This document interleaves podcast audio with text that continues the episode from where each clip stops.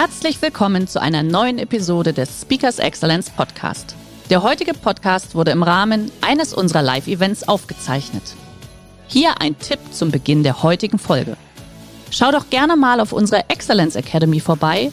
Hier findest du rund um die Uhr eine große Auswahl an exklusiven Online-Videokursen von hochkarätigen Speakern. Den Link dazu findest du in der Beschreibung. Jetzt aber viel Spaß beim Anhören. Die Sustainability Engine, ja klar, das war schon vorher bekannt. Ja, Greta war, nee, ist ja nicht erst seit Corona wichtig, ähm, aber deutsche Unternehmen setzen auf einmal ganz klar auf Nachhaltigkeit. Und es ist inzwischen Asset geworden. Herzlich willkommen beim Speakers Excellence Podcast. Hier erwarten Sie spannende und impulsreiche Episoden mit unseren Top-Expertinnen und Experten. Freuen Sie sich heute auf eine Podcast-Episode, die im Rahmen unserer Wissensforenreihe entstanden ist. Viel Spaß beim Reinhören. Die Zukunft früher, bevor sie abgebogen ist, war Convenience. Es ging nur noch darum, einen Koffer zu haben, der mir hinterherfährt, eine Drohne, die mich irgendwo hinfliegt oder Toilettenpapierroboter. Und ich muss zugeben, ich war Teil des Problems. Ich stand auf Bühnen und habe das erzählt. Ich habe gesagt, Leute, ihr müsst digitalisieren in Deutschland. Ja, ihr müsst euch jetzt erstmal eine Drohnentechnologie überlegen. Und viele der Unternehmen, mit denen ich zu tun hatte, die waren natürlich völlig überfordert. Ja, ehrlicherweise haben wir vor Corona in so einem Zeitalter der Dekadenz gelebt. Und was ist jetzt anders geworden? Was ist mit der Zukunft passiert? Irgendwie sind auf einmal neue, sind aufgefallen, äh, sind uns aufgefallen, dass eigentlich, dass die Probleme viel tiefer liegen. Uns ist aufgefallen auf einmal, dass WLAN, es gar kein WLAN in Schulen gibt. Ja, dass Lehrer oft gar keine richtigen Computer haben, mit denen sie Unterricht machen können. Ja, das sind die wichtigen Themen. Wir sind in einem Land ohne Ressourcen. Wir brauchen ausgebildete Schüler. Ja, wenn wir nicht in Bildung investieren und keine WLAN in Schulen haben, dann brauchen wir auch keine Lieferdrohnen. Ja, uns ist aufgefallen auf einmal, dass man ganz einfach Pop-up-Fahrradwege machen kann. Die neue Mobilitätsrevolution war innerhalb von zwei Wochen möglich. Es ist uns aufgefallen, dass neue Technologie natürlich wichtig ist, aber nur an gewissen Stellen. Hier zum Beispiel, das ist die Techniker Krankenkasse. Der Kollege dort ist der Digitalchef der Techniker Krankenkasse in Hamburg. Der hatte eine, eine Herztransplantation. Und er kann natürlich, groß, ist eine Risikogruppe, er kann nicht ins Büro. Also haben sie sich diese neue Remote äh, Telepresence Technologie angeschafft. Eine sinnvolle Technologie an der Stelle. Ja, oder natürlich auch sowas. Auf einmal ist aufgefallen, dass Menschen in Berlin, weil die Behörden komplett offline sind, sich keine Personalausweise und Reisepässe mehr holen konnten. Und das ist das Problem der Digitalisierung gewesen. Und ähm, deshalb habe ich Ihnen jetzt in den nächsten Minuten nach, de, de, äh, ein paar Themen mitgebracht, die ich glaube jetzt wichtig werden. Ja, die, die Themen heißen Hygiene Goldmine, Sustainability Engine, New Productivity Wave, From Jesus to Hyperloop und Wizard of Oz. Was das genau ist, gehen wir kurz durch. Hygiene Goldmine. Ja. Wir alle hassen diese Masken oder viele von uns. Also ich kann damit leben, aber es ist natürlich erstmal eine Einschränkung. Andererseits, Hygiene war immer ein riesen Business-Faktor für, für die ganze Welt. Hygiene und Zivilisation gehen Hand in Hand die Religionen sind in Wirklichkeit zum großen Teil auch Hygienegeschichten. Ja, die, jüdische, äh, die, jüdische, Religion hat, kommt aus der Bronzezeit und hat 630 Hygieneregeln. Ja, koscheres Fleisch und so weiter und so fort. Das heißt, Hygiene ist immer was super Wichtiges gewesen für uns Menschen und hat uns dazu gebracht, zu wachsen und besser zu werden. Konzerne sind aus Hygiene entstanden. Die Lever Brothers haben die erste Seife erfunden damals in Liverpool. Und Sie, vielleicht erkennen, kennen Sie die Lever Brothers nicht, aber ich bin mir sicher, Sie haben schon mal von Unilever gehört. Das ist nämlich das, was aus den Lever Brothers geworden ist. Und es entstehen natürlich jetzt wichtige Robotertechnologien, die zum ersten Mal sinnvoll eingesetzt werden können. Hier zum Beispiel bei KFC. Ja, stellen Sie sich vor, in Infektionsketten müssen in Restaurants vermieden werden. Also gehe ich in Restaurants, die so Touchscreens haben, wo ich alles bestelle. Und dann kann, die, äh, kann das zubereitet werden von der, von der Dame hinten in der Küche. Und dann liefert der Roboter das vorne an die Kunden, ohne dass es eine, eine, ähm, eine, eine direkte Begegnung der beiden Personen. Ja, Jetzt kann man natürlich darüber diskutieren, ob das jetzt wirklich so genial ist, aber es ist zumindest ein Beweis oder das auch. Hygieneroboter. Es wird ganz normal sein, dass im nächsten Jahr hier überall Hygieneroboter rumfahren, die immer mal wieder ab und zu hier die Luft reinigen und die Wege reinigen. Das wird ganz normal sein. Wir müssen uns daran gewöhnen, dass solche Kollegen zu unserem normalen Leben dazugehören werden. Und wenn Sie mir nicht glauben, wenn Sie sagen, ja, Hygiene, das klingt so komisch, was der Nick da erzählt, ja, gucken Sie mal auf die Webseite von Amazon Jobs. Amazon hat eine eigene Webseite, wo Sie alle Ihre Joblistings drauf haben. Und wenn Sie ganz oben lesen können, Amazon hat gerade auf ihrer eigenen Jobwebseite 2726 offene Stellen, die sich auf das Thema Health Management beziehen. Und zwar nicht seit Jahrhunderten, sondern seit wenigen Wochen, ja, seit April, Juli. Das sind die Anzeigen, weil die Amazon erkannt hat, dass es ein Vorteil ist, wenn man ein hygienisches Unternehmen ist. Jeff Bezos möchte, dass die Lieferkette von Amazon komplett Hygiene, hy, äh, hygienisch ist und vacciniert ist. Das heißt, immer kann jeder Kunde sehen, welche Person hatte wann was, welches Produkt in der Hand. Und das ist ein Asset und das wird wichtig sein, weil Leute danach unterscheiden. Sie sagen, oh, dann gehe ich lieber zu Amazon, weil das äh, kann ich mich darauf verlassen, dass das sauber ist. Sie werden vor fünf Jahren stand ich auf der Bühne und habe Menschen erzählt, sie müssen jetzt Data Scientists einstellen. Ganz wichtig, sie müssen sich mit Big Data beschäftigen. Wissen Sie, wenn Sie jetzt einstellen müssen? Hygienemanager. solche Kollegen wie den hier. Raymond Wang. Ja, solche Studiengänge gibt es noch gar nicht.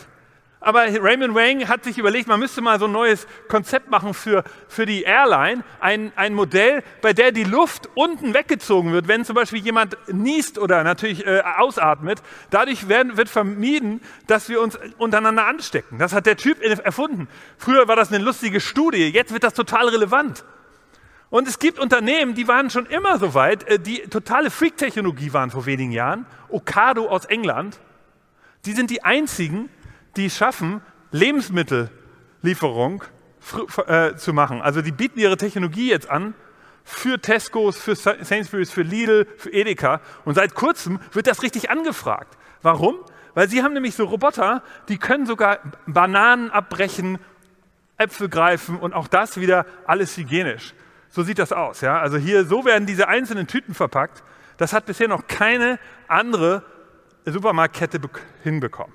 Das ist so ein Interview zwischen den beiden, deshalb, ähm, genau, das, das ist jetzt nicht so spannend. So sieht dann das Frontend aus. Aber jetzt sehen Sie gleich hier, wie sozusagen die Technologie von Ocado jetzt eben von anderen Supermärkten auch übernommen wird, weil die genau sowas können, wie das hier in diesem Film. Sehen Sie da diese, diese Hand, die kann einzelne Fruchtstücke greifen.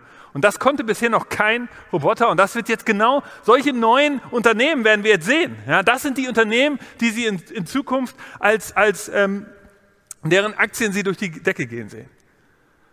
Die Sustainability Engine, ja klar, das war schon vorher bekannt. Ja, Greta war, ist ja nicht erst seit Corona wichtig, ähm, aber deutsche Unternehmen setzen auf einmal ganz klar auf Nachhaltigkeit. Und es ist inzwischen Asset geworden. Wenn Sie einen jungen Mitarbeiter heute auf, äh, für sich gewinnen wollen, dann müssen Sie klimaneutral sein. Ja, ich weiß, dass ich spreche mit Headhuntern, einmal weil wir selber Leute suchen und weil sie, wir uns halt auch informieren. Und die sagen, das ist ein, wenn, ich, wenn Leute wechseln wollen, dann fragen die halt nach solchen Kriterien. Ja, äh, haben die auch, sind die auch klimaneutral? Das sind neue Assets auf dem, auf dem Arbeitnehmermarkt.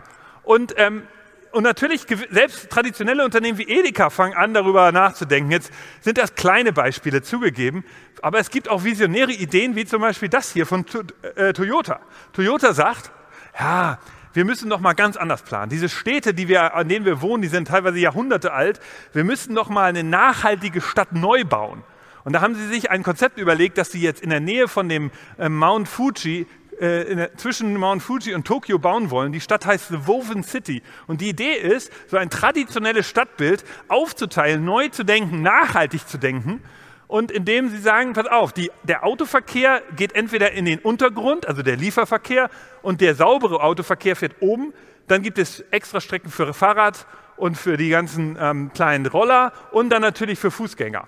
Und die, das wird alles miteinander verbunden und in der Mitte sind Häuser, die sind aber nicht so funktional getrennt, nach dem Motto, hier ist Wohnbereich, da ist Gewerbe und da ist das Shoppingcenter, sondern alles miteinander verzahnt.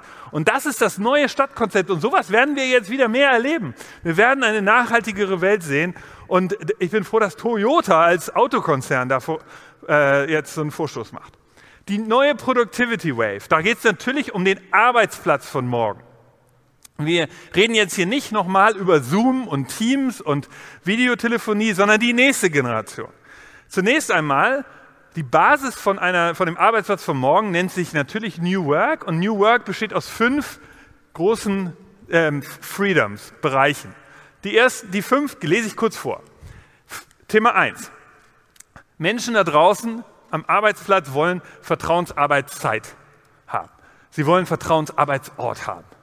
Sie wollen die Aufgabenfreiheit haben. Das heißt, sie wollen selbst entscheiden, welche Aufgaben sie jetzt als erstes erledigen. Sie wollen natürlich alles in der Cloud haben. Das müssen sie ja auch, wenn sie äh, ortsungebunden sein wollen. Und sie wollen natürlich flache Hierarchien haben. Jetzt ist es so, diese fünf Dimensionen, diese fünf Freiheiten, die kann man nicht voll erfüllen. Also wenn Sie jetzt, ein, äh, jetzt hier so ein Event machen, dann können Sie ja nicht sagen, oh, ich gebe dir Vertrauensarbeitszeit, komm halt, wann du willst. Man muss ja jetzt hier, hier arbeiten, wenn man hier arbeitet. Das geht ja nicht. Also nur das muss, jedes Unternehmen muss sozusagen die eigene, ähm, die eigene Einstellung dieser fünf Freiheiten finden. Wie so ein Tonregler in so einem Tonstudio. Ja, ein Opernorchester würden, oder ein, ein Orchester würden Sie auch anders aufnehmen als eine Hardrockband. Und äh, genauso ist das hier auch. Je nach Branche, je nach Unternehmenskultur müssen Sie diese fünf äh, Regler einstellen. Das ist sozusagen New Work heute. Was kommt jetzt als nächstes? Ja, eine Sache, die als nächstes kommen wird, sind zum Beispiel, wenn wir keine ähm, Videoconferencings mehr sehen können, wollen wir uns vielleicht als Avatare betreffen. Stellen Sie sich vor, Sie setzen so eine Videobrille auf, die es ja schon überall gibt, und Sie sind im Homeoffice, sehen aber Ihre Kollegen als Avatare. Und zwar hören Sie die auch. Also die sind auch räumlich, sozusagen links, rechts, vor Ihnen, wie auch immer. Und Sie haben eine Whiteboard, ein Whiteboard, jeder von Ihnen in, in, vor sich und an dem arbeiten Sie gemeinsam. Das ist unglaublich. Wir haben das für unsere Team-Meetings auch benutzt und das ist gleich ein ganz anderes Gefühl. Man steht als erstes Mal mit dieser Brille bei sich zu Hause, man sitzt also nicht vor dem Laptop und man hat gleich so ein ganz anderes Gefühl, weil die Leute sind in Lebensgröße neben mir.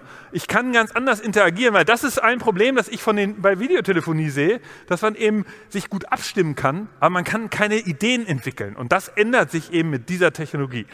Ja, Avatar-Technologie für die Meetings der Zukunft. Noch ist das zugegebenerweise alles so ein bisschen sketchy und so ein bisschen, ähm, bisschen, sieht so ein bisschen klobig aus. Aber Sie wissen ja, wie das ist. Das wird sich schnell weiterentwickeln. Und das ist ein, eine Hammer-Technologie. Jeder von uns im Homeoffice kann sich so eine Brille aufsetzen und mit Kollegen als Avatare sich treffen. Schön, dass Sie in diese Podcast-Episode reingehört haben. Weitere Informationen zu unseren Expertinnen und Experten finden Sie in den Show Notes. Wenn Ihnen unsere Podcast-Reihe gefällt oder Sie haben Wünsche und Anregungen, freuen wir uns auf Ihren Kommentar.